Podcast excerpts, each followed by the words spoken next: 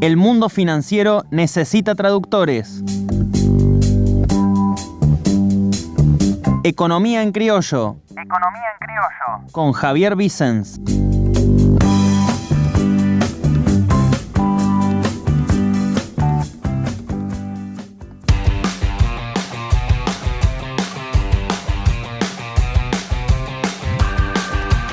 Ya le damos la bienvenida al economista y, presidente también del Partido Socialista aquí de la ciudad de Río Cuarto, Javier Vicen, en una nueva edición de Economía en Criollo. Javi, ¿cómo te va? Muy buenos días. Hola, muy buenos días. ¿Cómo les va? ¿Cómo andan? ¿Qué tal, Javi? Buen día. Hoy un día más suave en cuanto a temperatura, así que dan un poquito más de ganas de estar despierto tan temprano. Escucha, Javi, eh, estamos tratando de eh, hacer referencia a esto que tiene que ver con el mensaje del Papa Francisco. Una, mm, un planteo que viene tomando cada vez más fuerza desde que comenzó la pandemia, esto de empezar a hablar del bien común a la hora de invertir, de dejar de especular los grandes capitales internacionales.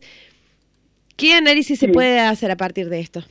Sí, yo creo que las palabras del Papa, ahora las vamos a compartir porque las tenemos, eh, son palabras muy importantes en este momento de pandemia, o sea, no solamente para la Argentina, sino para el resto del mundo, pero que también está poniendo el ojo el Papa Francisco en un problema estructural de la Argentina. Pero si les parece, las escuchamos y, continuamos con el análisis. Crear empleo, desde un momento que la pandemia nos llevó a esto donde falta, ¿no? Invertir en el bien común, no esconder la plata en los paraísos fiscales, invertir. La inversión es dar vida, es crear, es creativa. Saber invertir, no esconder. Ahí lo escuchábamos a Francisco. Uno esconde cuando no tiene la conciencia limpia o cuando tiene, está rabioso. Bueno, ahí decía que uno esconde cuando no tiene la conciencia limpia, duro el Papa. Eh, esto fue mm, eh, manifestaciones que hizo eh, a la Asociación Cristiana de Dirigentes de Empresas de la Argentina, o sea, puntualmente a los empresarios argentinos.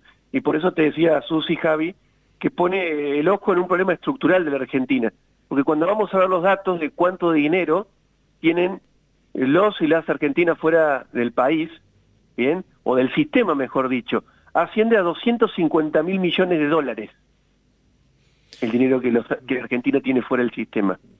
Es imposible, Javi, esto eh, no hacer referencia a lo que fue el, sonado caso de los Panama Papers, eh, pero no solamente a nivel argentina, sino a nivel mundial, ¿no?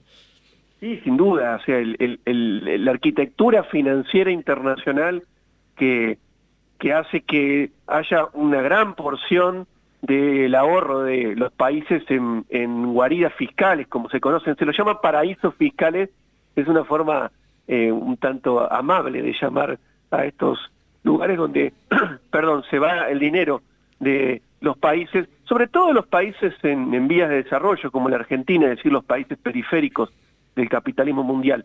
Pero el de la Argentina es un caso que yo diría ya es extraordinario. Así como tenemos una, una inflación que sale de manual, que es un caso en el mundo a estudiar y a resolver por los argentinos, también es lo mismo, lo mismo sucede con la fuga en la Argentina. O sea, dinero que está en parte en paraísos fiscales, pero que también es el dinero que eh, tenemos, no tenemos, no, no es mi caso, no sé si será el de ustedes, abajo del colchón los dólares. No, si busco creo que no voy a encontrar, pero bueno, no importa. bueno, pero imagínense la cifra, 250 mil millones. Uno tira ese número y, no sabes, si lo tiras así en el aire, no sabes de qué estás hablando. Pero cuando lo ponemos en, relación a algo, son seis veces las reservas internacionales que tiene el Banco Central.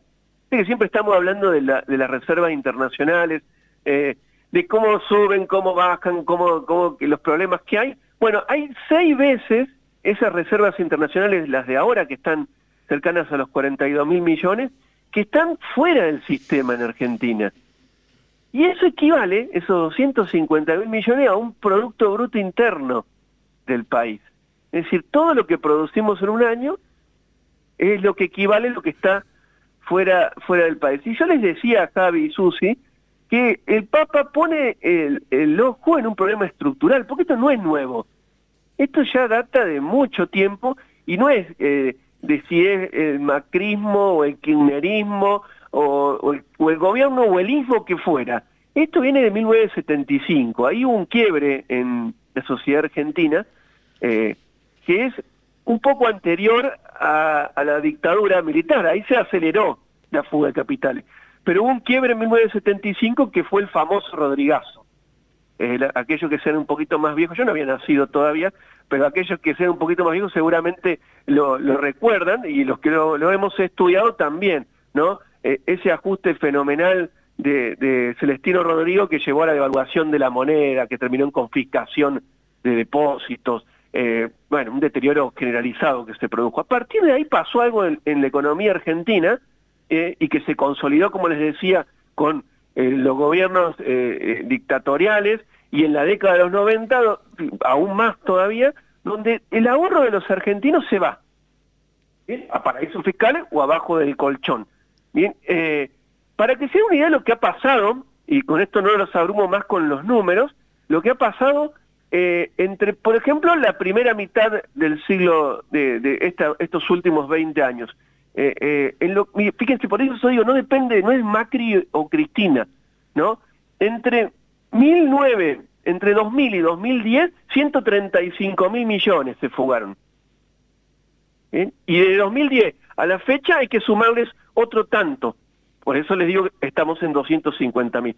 O sea que acá hay un problema a resolver, sin duda. Eh, ¿Sabes qué me pasa cuando eh, escucho estos, estas declaraciones de eh, personas que tienen mucha influencia? Por ejemplo, el caso del Papa Francisco, o cuando escuchamos a Mauricio Macri en su momento, o cuando escuchamos incluso a Alberto Fernández en campaña, en esto de eh, hacer estos eh, planteos y decir que se necesita de la voluntad de un sector como el empresario, por ejemplo, en este caso de empresarios católicos, eh, para revertir esta situación.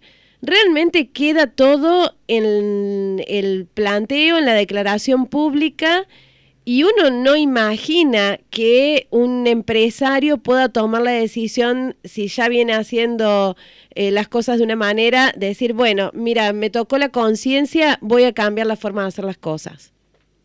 Sí, es como intentar tocarle la moral al capitalismo, ¿no? Más o menos. Más o menos, es un poco difícil, bueno, pero eso estamos hablando de, de una autoridad religiosa, espiritual. Yo creo que los que deberí, no deberían tener esa esa, esa visión respecto a la economía eh, son los dirigentes, ¿no? Deberían tener otro tipo, eh, y sin ir con el, con el palo y, el garrote para que... Porque acá no estamos hablando de los empresarios solamente sucios, estamos hablando de el argentino que cobra el aguinaldo y va y compra dólares, ¿no? Eso también es fuga. O sea, no es solamente los paraísos fiscales, le, reitero, es, es también lo que está bajo del colchón, esa plata sale del sistema. Entonces me parece que acá hay, un problema, y el problema creo que son los volantazos en la economía argentina. Los volantazos desde el punto de vista de la perspectiva del desarrollo económico, hacia dónde queremos ir y qué país queremos, ¿no? Pasamos de gobiernos liberales a gobiernos que están en la vereda opuesta, y eso de un año, eh, de un periodo de gobierno a otro. Entonces es muy difícil, ustedes hace un rato, antes de, de hablar conmigo, estaban, estaban entrevistando a un empresario de los biocombustibles que han hecho una inversión enorme en, en biocombustible, una inversión importante para el interior.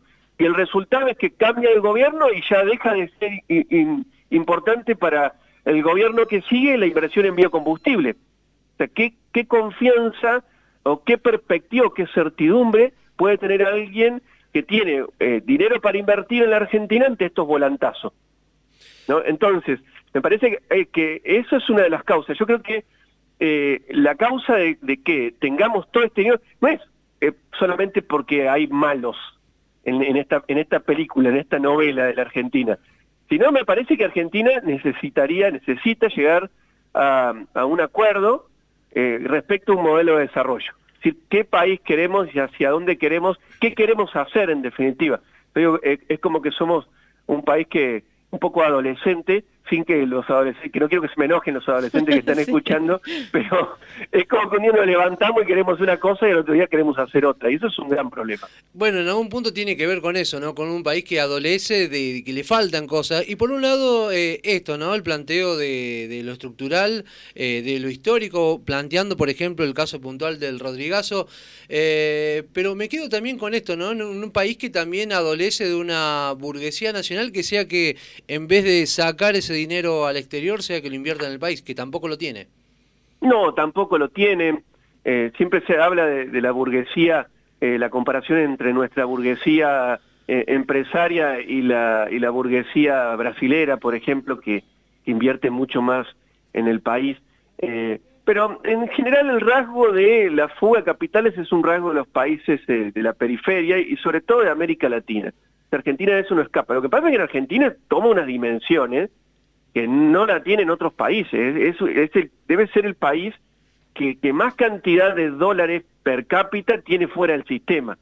Cuando hablamos de eso, hablamos de un producto bruto, no es poca cosa esto, ¿no? Estamos hablando de, una suma importante de dinero y que crece.